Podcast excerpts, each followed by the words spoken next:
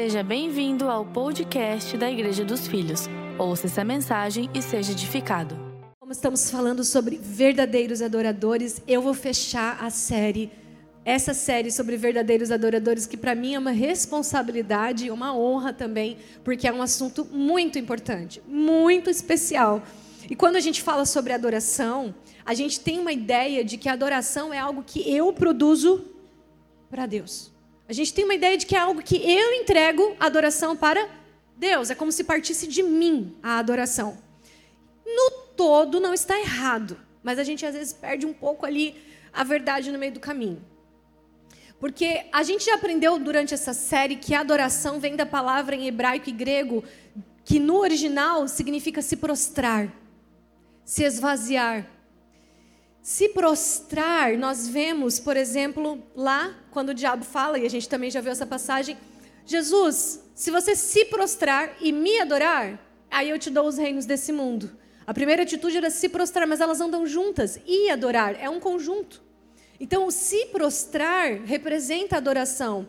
E não, não adianta você prostrar, às vezes, o seu corpo, né? Se ajoelhar e o seu coração não está prostrado.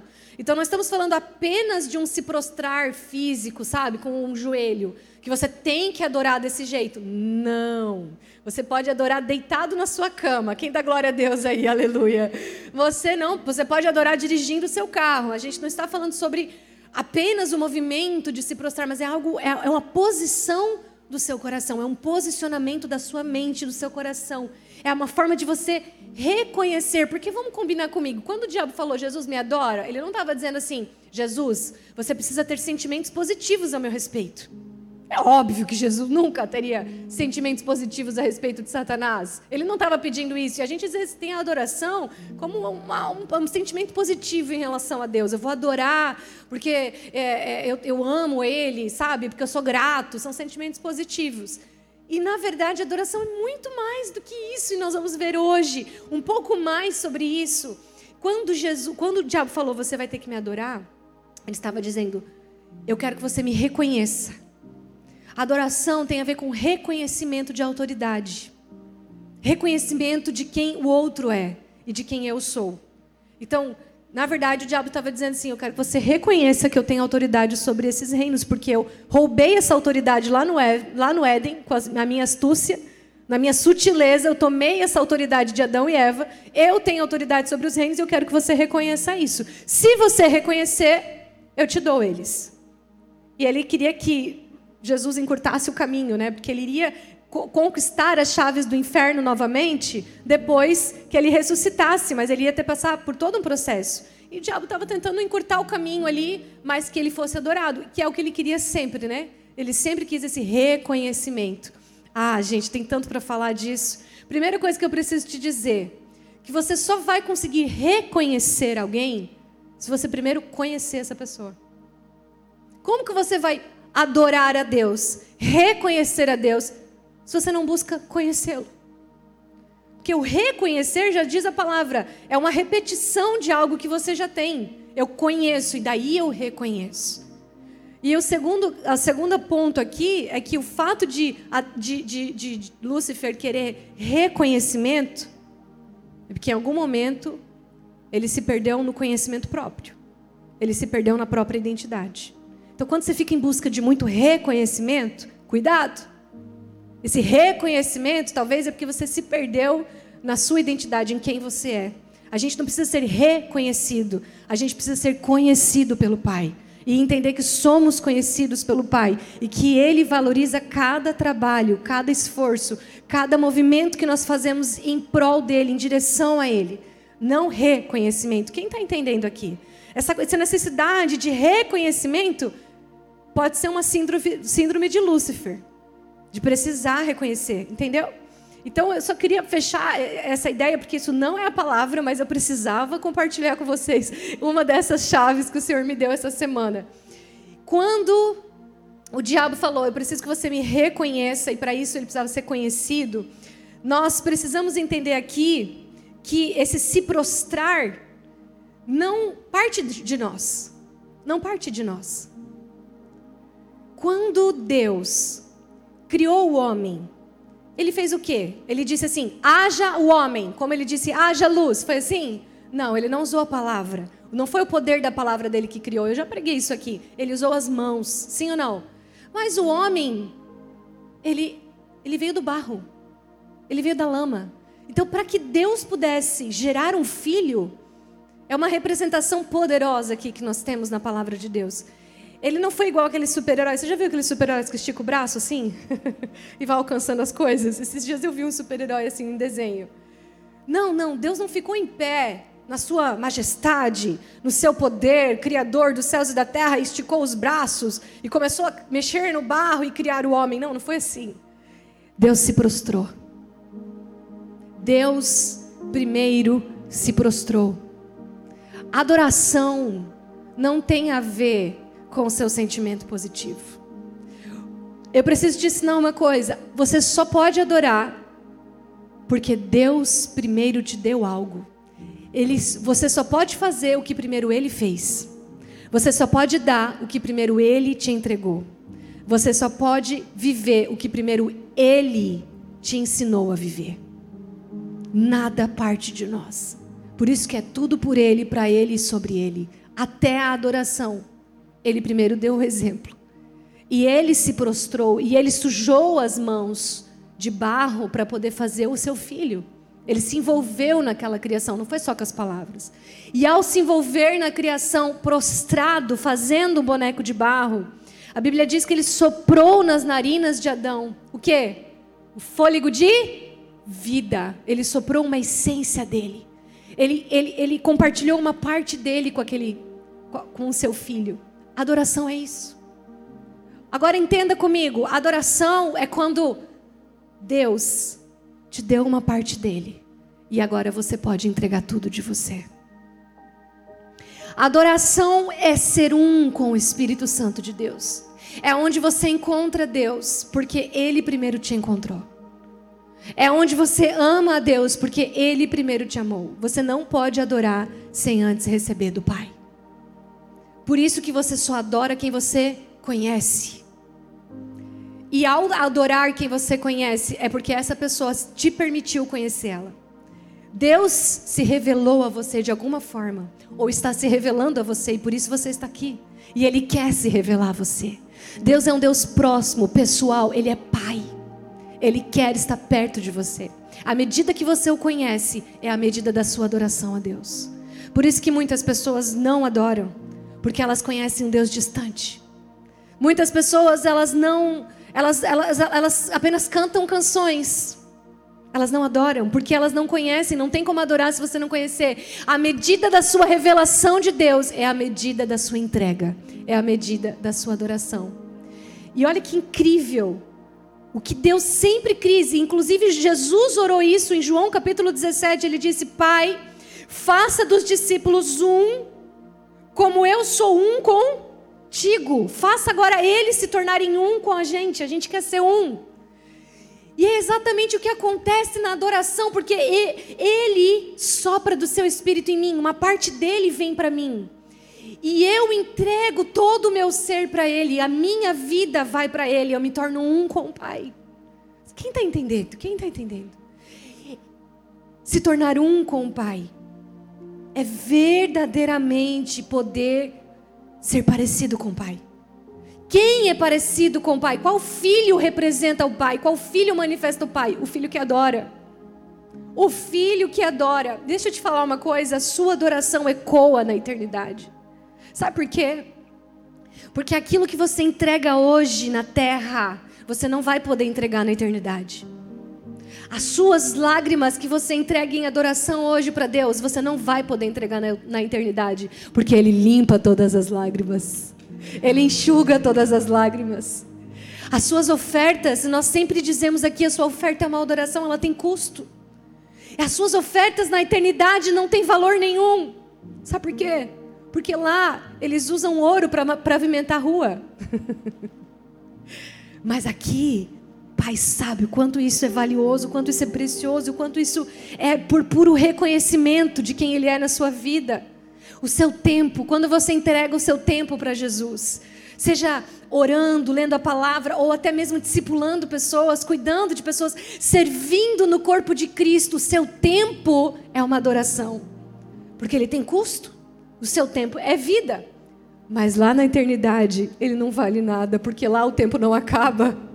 Lá o tempo é eterno, é infinito. O que, que vale o tempo lá? Não existe tempo. Mas aqui você pode oferecer o seu tempo para o seu pai. A pergunta é: você reconhece se ele realmente digno pra, disso? Ou, sabe, você talvez não entendeu ainda o tudo que ele já te entregou, tudo que ele já te deu e ele ainda quer se revelar mais a você. Não esqueça essa frase: a medida da revelação de Deus, a medida da revelação de quem Deus é, é a medida da sua entrega em adoração. Como que está a sua adoração? Como que está a sua adoração? Sabe, lá naquele versículo muito conhecido, mas eu preciso ler com você de novo, que é João, capítulo 4, versículo 23, que já lemos durante essa série, mas eu só quero pegar uma ideia dele aqui, onde Jesus está falando com a mulher no, no poço e ele está dizendo assim: Olha, no entanto, está chegando a hora, e já chegou, ele estava falando dele mesmo. Isso aqui é a adoração depois de Jesus já chegou em que os verdadeiros adoradores adorarão ao Pai em espírito e em verdade. A gente está falando aqui de dois critérios para você ser um verdadeiro adorador. E a gente vai entender isso. São estes os adoradores que o Pai procura. Diga, o Pai procura os filhos. Os verdadeiros adoradores são filhos. Porque só pode adorar o Pai quem é filho. A gente já ouviu isso. Agora vou te fazer uma pergunta. Você não tem essa impressão de quando você lê esse versículo que, nossa, os verdadeiros adoradores em espírito e em verdade são pessoas incríveis? a ponto de Deus achar eles, a ponto de Deus se interessar por eles. Você não tem essa sensação? Quem tem essa sensação ou já teve em algum momento? Quando você lê esse versículo, levanta a mão para eu, eu ver se é só eu. Olha, bastante gente. Quando eu li esse versículo várias vezes, eu tive assim, nossa, em espírito, eu quero chegar nesse nível. Eu quero chegar nesse nível. Não é essa sensação? Eu quero chegar no nível de espírito e em verdade entregar uma adoração a Deus e ser verdadeira adoradora. E aí o Pai me encontra. E aí o Pai que está me procurando, está procurando os verdadeiros, ele vai me achar, me acha aqui, Pai. E aí você sente uma quase como uma necessidade de um esforço, assim, sabe? Pai, me encontra, me encontra, você está procurando, eu quero ser essa pessoa. Eu não sei se você tem essa sensação, mas é o que me passa. E eu quero quebrar essa imagem religiosa sobre adoração na sua vida hoje, em nome de Jesus. Porque tudo que parece um esforço, tudo que parece difícil dentro de um relacionamento com Deus, não é verdade. Como assim tudo, pastora? Tudo tudo, porque se você, por exemplo, vou falar uma coisa aqui que acontece muito. Se você, por exemplo, se envolve com a igreja e isso é pesado para você, alguma coisa ali no caminho se perdeu no seu entendimento sobre Deus. E você não entendeu que é um privilégio fazer o que você está fazendo. Estou dando um exemplo. Então, tudo que parece um esforço tá fora de contexto, tá errado, não é de Deus, porque a graça, a graça, ela é leve ela é gostosa, é maravilhoso viver Jesus. Quem está me entendendo? Então, quando a gente pensa que em espírito e em verdade são para poucos, algumas pessoas vão adorar espírito e verdade, e os demais, o resto da multidão, nossa, vai ficar ali penando para ser encontrado por Deus. Não, tá errado, não é assim que funciona. E eu vou te mostrar isso agora. Mas antes de eu ler, Deus me deu, Deus me deu dois cenários onde o pai procura na Bíblia. Gente, um cenário mais poderoso que o outro. E hoje eu vou pregar um desses cenários e o outro eu vou pregar na conferência porque não vai dar tempo. Mas o primeiro cenário, eu quero que você, antes de eu ler a passagem, que você mude o seu filtro. Diga comigo, eu tenho a mente de Cristo. Então você vai passar a ler a palavra de Deus. Eu estou te dando uma dica aqui, ó, para sua vida diária, tá? Não é só agora para essa mensagem. Você vai passar a ler a Bíblia a partir de hoje com a mente de Cristo. Quando a gente fala que eu tenho a mente de Cristo, parece assim que eu tenho que ser o gênio, né? Ai, se eu não sou um gênio, provavelmente não tenho a mente de Cristo. Não, irmão, não é isso. Ter a mente de Cristo é pensar como ele pensa sobre a eternidade, é pensar como ele pensa sobre as pessoas, é olhar como ele olha, é procurar falar como ele fala no posicionamento que ele tem. Quem está entendendo? E eu quero te dar essa dica poderosa agora. Nós vamos ler uma passagem e quando você lê nessa passagem Senhor ou Deus, nós vamos ler Pai. Porque se teve uma coisa que Jesus deixou muito claro que ele veio revelar e que ele apontava o tempo inteiro era para o. Ah, já preguei muito isso aqui. A igreja dos filhos tem que ter isso decorado. Porque quando ele estava naquele poço, a mulher samaritana olhou para ele e falou: Onde que a gente adora Deus? Ele falava assim: Nos judeus não adora Deus, a gente adora o Pai. A gente vai adorar o Pai. Mas onde que adora Deus? Que monte? Não, não, não. O Pai está procurando os verdadeiros adoradores. Não parte de você, parte do Pai. Então, toda vez que você lê Senhor ou Deus, você vai ler Pai. Então vamos lá. Gênesis capítulo 3. Agora sim nós vamos ler qual é o primeiro cenário onde o pai procura o filho. Porque verdadeiros adoradores são filhos. A pergunta é: vai ser em espírito e em verdade ou não? Essa é a pergunta. Vamos lá então. Gênesis capítulo 3, no versículo 8, nós lemos o seguinte: Ouvindo o homem e a sua mulher os passos do pai que andava pelo jardim, quando soprava a brisa do dia, o que, que eles fizeram? Se esconderam da presença do pai entre as árvores do, jardim. Enquanto, só um parênteses aqui, eu não falei nos outros cultos, mas preciso falar agora para você. Enquanto esses filhos se esconderam entre as árvores, Jesus que foi o filho que restaurou a aliança, foi pendurado no madeiro. Foi pendurado em algo que veio de árvore. O filho verdadeiro adorador, ele não se esconde, ele se expõe. Começa por aí. No versículo 9, mas o Senhor Deus chama. Não. Mas o Pai chamou o filho. E ele está chamando você aqui nessa noite Filho, onde você está? Eu estou te procurando e eu quero te encontrar aonde você está. Filho, aonde você está? E antes de eu entrar no próximo versículo, eu preciso que você entenda uma coisa. O que eu vou ler para você é exatamente a representação do contrário dos dois critérios sobre o verdadeiro adorador. Quais são os dois critérios? Em espírito e em verdade. Agora eu vou ler para você o que, que é um filho que não é um verdadeiro adorador. Quais, quais são as atitudes desse filho? Que ele não consegue adorar em espírito e em verdade. No versículo 10, Adão respondeu: Pai, eu ouvi os teus passos no jardim e eu fiquei com medo, porque eu estava nu e por isso eu me escondi.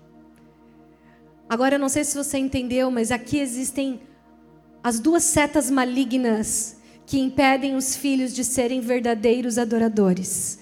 Duas setas malignas, porque o medo e a vergonha. O medo e a vergonha te roubam de ser um verdadeiro adorador. Porque quando, quando nós lemos que o Pai procura verdadeiros adoradores, não estamos lendo o Pai procura perfeitos adoradores. O Pai não procura pessoas perfeitas, o Pai procura pessoas verdadeiras. E aqui, Adão nunca tinha experimentado medo e vergonha, nunca. E essas foram as setas malignas da serpente, o veneno da serpente, quando ela foi até o jardim. Como que entrou medo e vergonha na vida de Adão e Eva? Quando a serpente olhou para Eva, que é uma só carne com Adão, e olhou e falou assim: hum, Você está achando que Deus é bom? É? Você está achando que Deus cuida de você? Ele está te proibindo de comer essa árvore só porque Ele não quer que você seja como Ele. O que, que Eva fez naquele momento? Colocou dúvida no coração de Eva. O que, que a serpente fez naquele momento? Colocou dúvida no coração de Eva sobre a bondade de Deus. Quando Eva passou a olhar para aquela situação e falou assim: será que eu não estou podendo comer dessa árvore porque Deus não quer que eu seja como Ele? A serpente atacou Eva em duas esferas: sobre quem Deus é e sobre quem ela é. Porque ela já era como Deus e nós já sabemos disso. Mas ela só duvidou sobre quem ela era quando ela duvidou sobre quem Deus é. Porque quando ela pensou que existia a possibilidade de Deus não ser tão bom assim, quando ela duvidou da vontade de Deus, ela pensou: hum, será que eu não sou bem quem eu acho que eu sou? Porque a, a, a medida que você duvida de Deus é a medida que você duvida de você mesmo. A medida que você não conhece a Deus é a medida que você se perde na sua identidade. Sabe por quê? Porque se você é a imagem e semelhança dele, à medida que você conhece quem ele é, você passa a se conhecer. A sua identidade não veio do cosmos. A sua identidade veio de um pai. E esse pai tem muitas características. À medida que você reconhece e conhece quem ele é, você passa a se conhecer. Você passa a saber quem você é. Agora, o contrário que é o problema. À medida que eu começo a duvidar que ele é bom, eu começo a ver maldade em mim. À medida que eu começo a duvidar que ele é um pai presente, eu começo a ter medo. Sabe o que fez o medo entrar no coração de Eva e no coração de Adão? Foi justamente essa ideia de que Deus não está realmente preocupado com o bem-estar deles. Quando o diabo conseguir fazer você acreditar que Deus não está preocupado com você, que Deus não é tão bom assim como ele parece, que ele não é um pai presente, quando ele conseguir fazer você duvidar da paternidade de Deus na sua vida, a única resposta para isso vai ser medo na sua vida. Por quê? Porque você vai se sentir sozinho nesse mundo. Se Deus não é bom, eu vou esperar o que das pessoas? Se Deus não é bom, se Deus não é um pai presente, eu vou esperar o que do ser humano que é tão imperfeito? Eu estou sozinho. Esse pensamento é aterrorizante. E aí vai entrar o medo na sua vida. Eu não tenho quem cuide de mim. Eu não tenho quem se importe comigo. Eu não tenho alguém que possa me proteger, que possa cobrir a minha vida. Eu preciso ter medo. Eu preciso ter medo. Porque sabe o que, que medo faz? São duas reações: fuga ou ataque. Ou a pessoa se esconde, se isola, se fecha, finge para todo mundo que está bem, mas está tá, assim doendo lá dentro, porque ela está com medo, ela não quer que ninguém saiba o que ela está sentindo ou pensando. Ela está com medo, ela não confia nas pessoas, porque automaticamente ela não confia em Deus, ela não vai confiar nas pessoas. Ou seja, ela se esconde, foi o que Adão fez. Adão se escondeu por causa de medo. Ou a pessoa vai atacar. E aí nós vemos as pessoas atacando outras pessoas, olhando com olhos errados as outras pessoas. A gente vê pessoas julgando, fofocando, mentindo, defraudando, blasfemando. O que, que é isso? Pessoas com medo, inseguras. Pessoas inseguras fazem isso. Pessoas seguras se elas tiverem que se direcionar na vida de alguém, vai ser para abençoar, porque elas recebem tanto do Pai, elas sabem que tem um Pai provedor, um Pai abençoador, um Pai que cuida. Se eu precisar fazer algo para alguém, vai ser para dar pelo menos o que eu estou recebendo, não para diminuir, não para parar, para bloquear essa pessoa. Ao contrário, eu sou livre. Eu sou livre. Eu não tenho medo de nada, não tenho medo do que os outros vão pensar de mim. Eu não tenho medo de ser rejeitado, eu não tenho medo de ser traído, eu não tenho medo de ser abandonado. Sabe por quê? Porque eu tenho quem cuida de mim. Se isso acontecer de alguma forma, alguém vai me curar. Se isso acontecer de alguma forma, alguém vai me acolher. Eu não preciso ficar me defendendo das pessoas, mas o medo gera mecanismos de defesa. A gente levanta muros e mecanismos de defesa contra outras pessoas. Esses mecanismos podem ser justamente se isolar e ficar ali, sabe, sofrendo sozinho, e é uma depressão, é terrível, uma dor terrível. Ou eu posso atacar as pessoas. Posso começar. Sabe o que é atacar as pessoas? Eu estou julgando alguém, eu estou julgando essa xícara aqui. E eu não quero que as pessoas vejam o quanto eu estou ruim, eu estou nu, que nem Adão estava. A, a, a nudez, ela fala de vergonhas da nossa vida. Fala de a gente não querer se expor, ter medo de ser quem nós realmente somos. eu estou com medo das pessoas saber quem eu realmente sou. Então eu vou julgar, porque daí eu ponho isso aqui no holofote.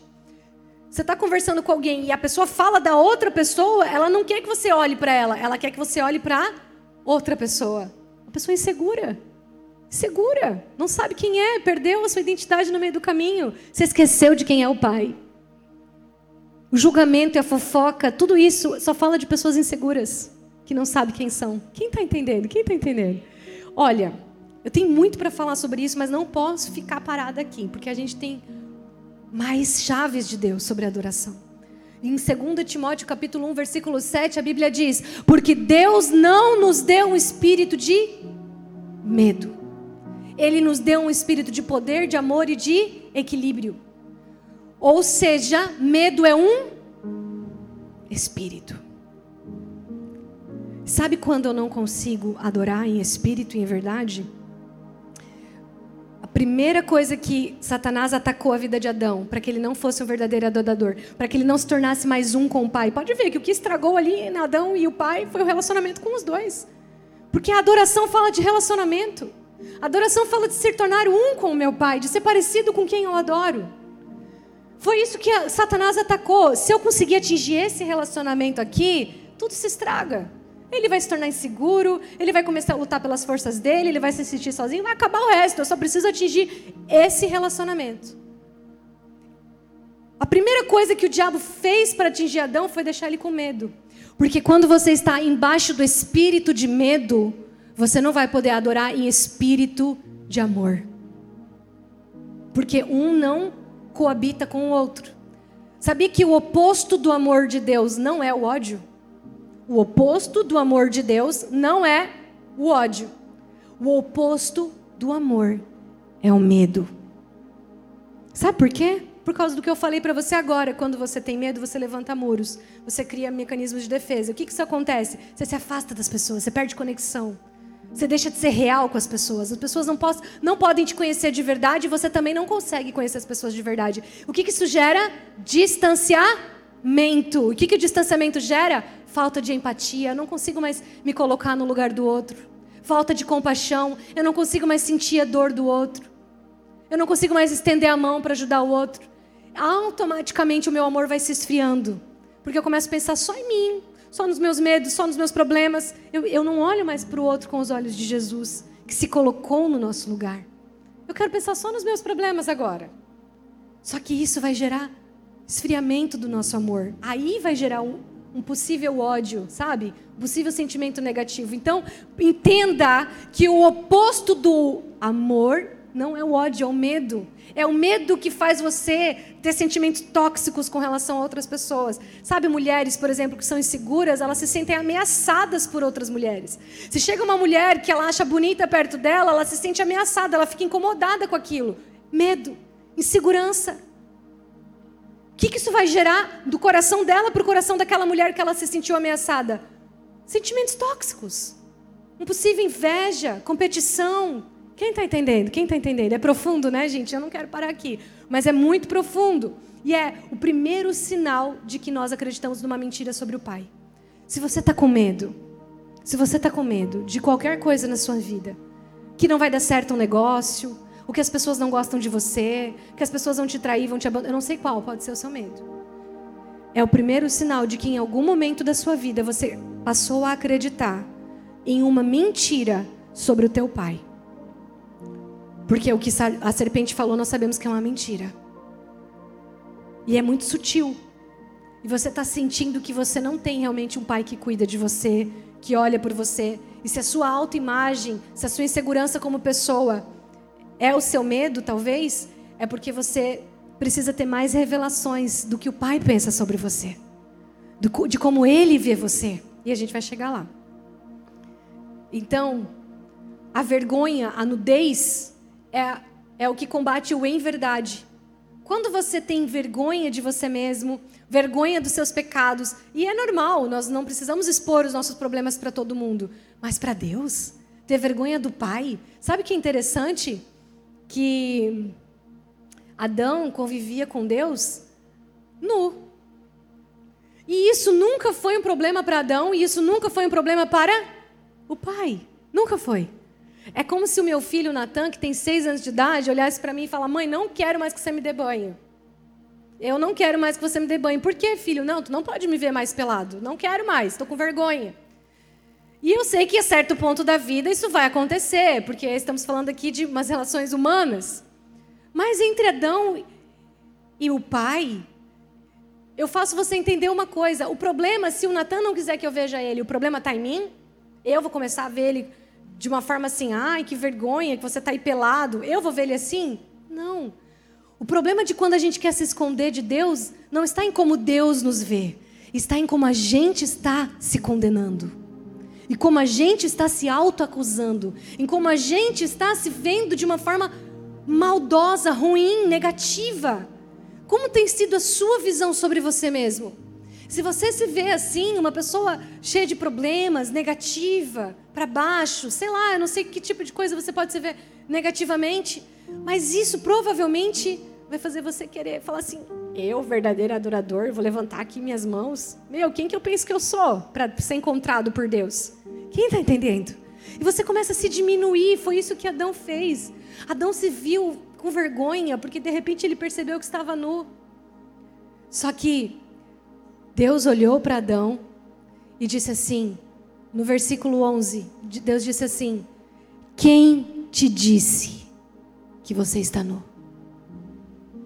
E Deus te faz essa pergunta nessa noite: Quem te disse que você é incapaz? Quem te disse que as suas vergonhas me incomodam? Como se eu não soubesse delas. Como se isso me separasse de você. Quem te disse que você não é bom o suficiente para mim? Quem te disse que os teus pecados me afastam de você?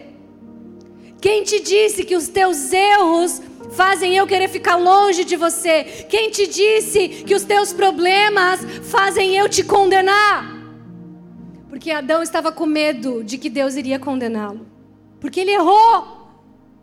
Mas Deus não foi falar com Adão para tirar satisfação.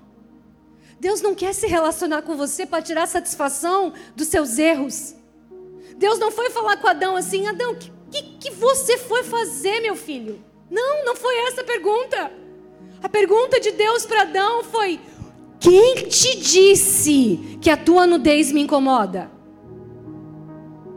Quem te disse que ser quem você é é um problema para mim? Quem te disse que o teu jeito não me agrada? Quem te disse que você é inferior? Essa foi a pergunta do Pai. E o verdadeiro adorador, em espírito e verdade, ele não tentaria nesse momento levantar muros e falar assim: olha, foi a Eva. Foi Eva, foi essa mulher que você me deu. Ele culpou duas pessoas numa sentença. Foi essa mulher que você me deu. A culpa é sua de ter dado ela, que ela que me fez pecar. O verdadeiro adorador, ele não aponta para os outros o problema da vida dele.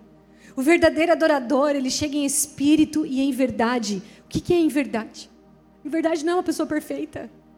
Em verdade não é uma pessoa perfeita, pelo contrário, é uma pessoa nua, com vergonhas, que de repente se percebe exposto, mas ele não tem medo do Pai.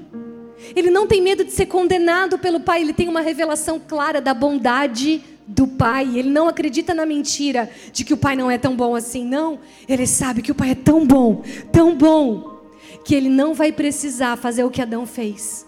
Adão, antes de ver, ver o Pai, ele tentou se cobrir com as folhas de figueira. E esse é o nosso problema. A gente quer tentar cobrir os nossos problemas.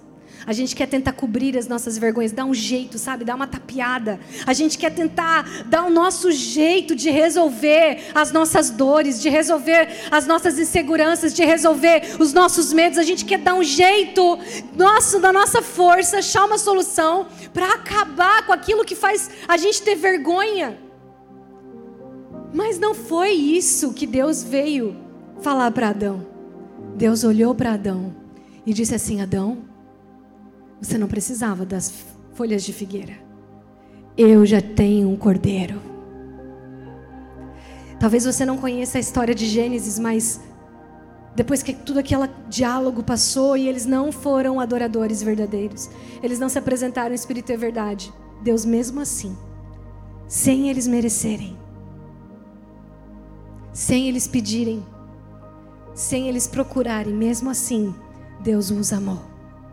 Mesmo assim, Deus matou um cordeiro, tirou a pele daquele cordeiro e cobriu a nudez de Adão e Eva. Quando você fica tentando do seu jeito cobrir as suas dores e as suas vergonhas e os seus pecados, pensando Deus não vai me aceitar. Deus não vai me receber do jeito que eu sou. Como que eu vou ser um verdadeiro adorador? Eu não quero nem ser encontrado pelo Pai. Olha o meu estado, olha os meus pecados, olha os meus pensamentos, olha os meus sentimentos. Eu não tenho nem coragem de ser encontrado pelo Pai. O Pai está dizendo: onde você está? Eu quero você do jeito que você é. Eu quero você por inteiro. Eu quero você do seu jeito, com as suas vergonhas e os seus pecados, porque eu já preparei o cordeiro. Você não precisa das folhas de figueira, você precisa ser um comigo. E eu tenho um jeito de você não se sentir desconfortável na minha presença. Eu tenho um jeito de justificar o seu, a sua vergonha, a sua nudez. Calma. Jesus é o Cordeiro de Deus que tira o pecado do mundo. E ele estava representado naquele cordeiro no, no Éden. Adão tentando do seu jeito se esconder de Deus. E Deus só estava esperando Adão. Eu já sei da tua nudez, Adão. Adão, desde quando eu me incomodo com a tua nudez? Adão, quem te disse que você estava nu? Desde quando isso é um problema para mim? Adão, peraí, se isso é um problema para você, deixa eu te falar, eu tenho um cordeiro. As folhas de figueira não vão resolver eu tenho sempre uma saída para me relacionar com você. Deus sempre tem a iniciativa, a saída para você estar tá perto. Ele sempre tem aquela mensagem, aquela pregação, aquela música, aquela pessoa no seu trabalho, na sua faculdade, no, sabe? Aquela pessoa que vai te ajudar a lembrar que o cordeiro já foi imolado e você não precisa mais se esconder. Você não precisa mais se esconder do seu pai.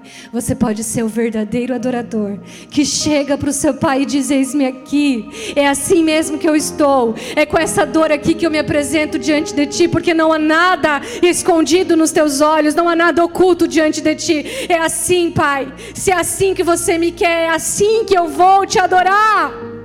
É assim que eu vou me entregar. É assim que eu vou te buscar. É com essas dúvidas do meu coração. É com essas vergonhas na minha vida. É com esses problemas na minha identidade. Sim, é assim que eu vou te buscar. E se você parar de acreditar na mentira de Satanás, que ele não é tão bom assim, você vai entender uma nova revelação de Deus na sua vida. Posso te dizer uma coisa? Posso te falar uma coisa? Adão perdeu a oportunidade dele de ter uma nova revelação da paternidade de Deus. Porque Adão até aquele momento nunca tinha errado. Adão até aquele momento nunca tinha precisado de perdão. Se ele tivesse sido o verdadeiro adorador em espírito e em verdade, sem medo e sem vergonha, e diz: Pai, realmente é isso, eu duvidei de você. Pai, me perdoa, realmente eu te desobedeci, é verdade, eu fui lá e fiz o que você disse para eu não fazer. Eu estou me sentindo péssimo por causa disso. Mas eu não vou me esconder de você porque eu sei que você é bom, Pai. Eu sei que você não vai me condenar e eu sei que eu não sei como, mas você deve ter uma solução para isso, porque você é tão bom. Adão perdeu a oportunidade de ter revelação de um pai que ama, mesmo errando. Um pai que acolhe, mesmo nos nossos erros. Um pai que tem uma saída, uma solução, mesmo quando a gente desobedece. Esse é o seu pai. Esse é o seu pai. O seu pai não é o que vai te condenar. O seu pai não é o que vai apontar o dedo para você e dizer: Como que você pode fazer isso comigo, filho? Eu te dei tudo, eu te dei um jardim, eu te dei todas as árvores, eu só pedi para você não comer de uma. Como que você duvidou de quem eu era? Não, esse não é o seu pai. o seu pai não tem problema de identidade. Ele não tem problema que você em algum momento desconfie da palavra dele. Ele sabe bem quem ele é. O seu pai não cai do trono quando você é. Ele não se assusta com a sua nudez. Ele já sabe. Ele não matou o cordeiro só pensando que você ia acertar para o resto da sua vida. Não, pelo contrário. Ele matou o cordeiro justamente porque se em algum momento você parasse de se incomodar com a sua nudez, ele já sabia que em algum outro momento você ia voltar a se incomodar. Então ele disse: Quer saber? Deixa eu pôr roupa em você de uma vez. Mas eu preciso que você entenda uma coisa, filho. Eu sou um pai que ama, mesmo nos seus erros, mesmo nas dúvidas, mesmo nos seus medos. Eu te amo. Eu quero você perto de mim. Sabe, em Apocalipse capítulo 3, versículo 20, a Bíblia diz: Jesus chamando, dizendo: Eis que estou à porta e bato. Se alguém ouvir a minha voz, pode colocar para mim. Eis que estou à porta e bato. Se alguém ouvir a minha voz e abrir a porta, então eu entrarei e cearei com ele. Ele está falando de comunhão. Mesa é comunhão, mesa é relacionamento. Mesa é uma troca de, de conversa, é um passando algo para o outro. É isso, adoração é isso. Isso é adoração. Você entrega todo o seu ser e Ele te dá mais revelação de quem Ele é. Porque Deus nunca vai perder em dar. Tudo que você entregar, Ele sempre vai te dar mais.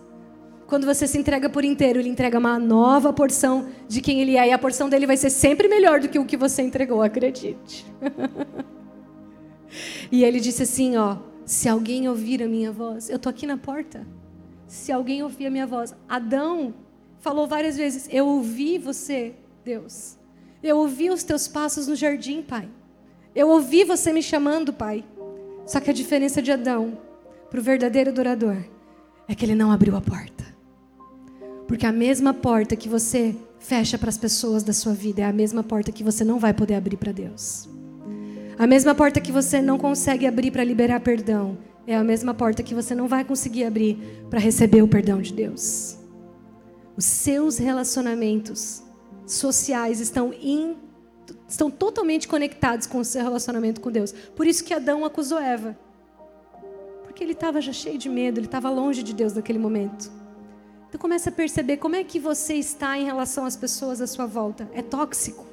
É ruim? falta ser mais leve, falta liberar perdão. Cuidado, porque isso vai te dificultar abrir a porta do seu coração para Deus, porque é a mesma porta. Não existe duas portas. Uma você abre para Deus, a outra você fecha para as pessoas.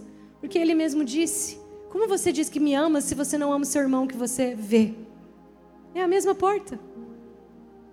Deus está aqui, ó. Você está ouvindo a minha voz? Deixa eu entrar. Deixa eu entrar. Onde você está, filho? Deixa eu entrar. Para de ter medo de mim. Onde você está? Eu quero restaurar os teus relacionamentos. Eu quero trazer leveza para o seu coração pesado. Eu quero trazer ânimo para o desanimado. Eu quero trazer cura para os doentes. Eu quero, eu quero entrar. Eu quero ter comunhão com você. Você está ouvindo a minha voz? Abre a porta. Abre a porta. Quais são, quais são os relacionamentos que você talvez esteja fechando a porta do seu coração? Quais são as pessoas que você ainda precisa de ajuda para liberar perdão? Eu vou te dizer uma coisa: Deus quer entrar e te ajudar. Você está querendo isso? Ele quer. Ele quer que você deixe essa porta aberta para ser livre. Porque quando você está fechando a porta, você está trancado dentro de você mesmo. E Ele não quer que você fique trancado, Ele quer que você seja livre livre. Nele e livre para se relacionar com todas as pessoas de uma forma leve e positiva. Sem precisar acusar, sem precisar se defender. Mas se for para falar com alguém, vai ser para abençoar. Quantos estão entendendo? A adoração só é possível à medida que você tem uma revelação de seu Pai. Essa revelação do seu Pai hoje de um pai que ama mesmo quando você erra. De um pai que não te condena e não tem problema com a sua nudez, com as suas vergonhas. Essa revelação precisa te atrair. Precisa te atrair para estar nesse lugar secreto, dizendo assim: a prática de tudo que eu estou pregando é dizendo assim, Pai, é assim, é assim que eu estou. Essa sou eu. Esse sou eu. Se você realmente me aceita como eu estou, Pai, então eis-me aqui.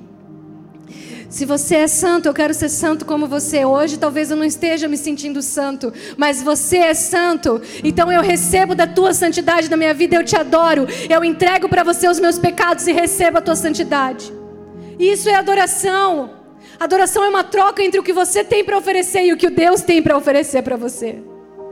Não barganha, não, não, não barganha. Relacionamento, mesa. À medida que você fala, Ele fala também. Isso é adoração. Você fala, Pai, eu te entrego agora os meus medos, e Deus te entrega a paz que excede todo entendimento. Pai, eu te entrego agora as minhas dores, e Deus te entrega a cura sobre todas as áreas da sua vida. É isso. É você entregar de você, e Ele dá mais dele para você. E o que Ele tem é sempre santo, poderoso, maravilhoso. Então vale a pena. A adoração, olha, é, uma, é um ótimo negócio para você. A adoração é um excelente negócio para você. Você entrega as coisas que nem são boas na sua vida. E Ele entrega a perfeição dele sobre você como um bom pai. Existe pai, sabe? Pai é assim. Pai, você que é pai e mãe, você sabe. Você dá sem, sem esperar nada em troca. Sim ou não? Você dá sem esperar nada em troca. Você nem espera que o filho vai fazer algo. Mas um bom filho o verdadeiro adorador é aquele que, filho que, que, é, que é grato pelo que recebeu do Pai e diz assim: Eu vou te entregar agora um pouco mais, Pai. Obrigado. Obrigado porque você é sempre tão bom comigo. É assim, com as minhas imperfeições. Filho, não tem problema. Eu vou te fazendo ficar no cada vez mais parecido comigo, cada vez mais generoso, cada vez mais amoroso, cada vez mais compreensivo, mais cheio de compaixão, com perdão fácil para aqueles que não merecem. Eu vou te fazer parecido comigo, filho. Quem aceita isso? Fique ligado conosco. Em breve teremos mais conteúdos para abençoar a sua vida.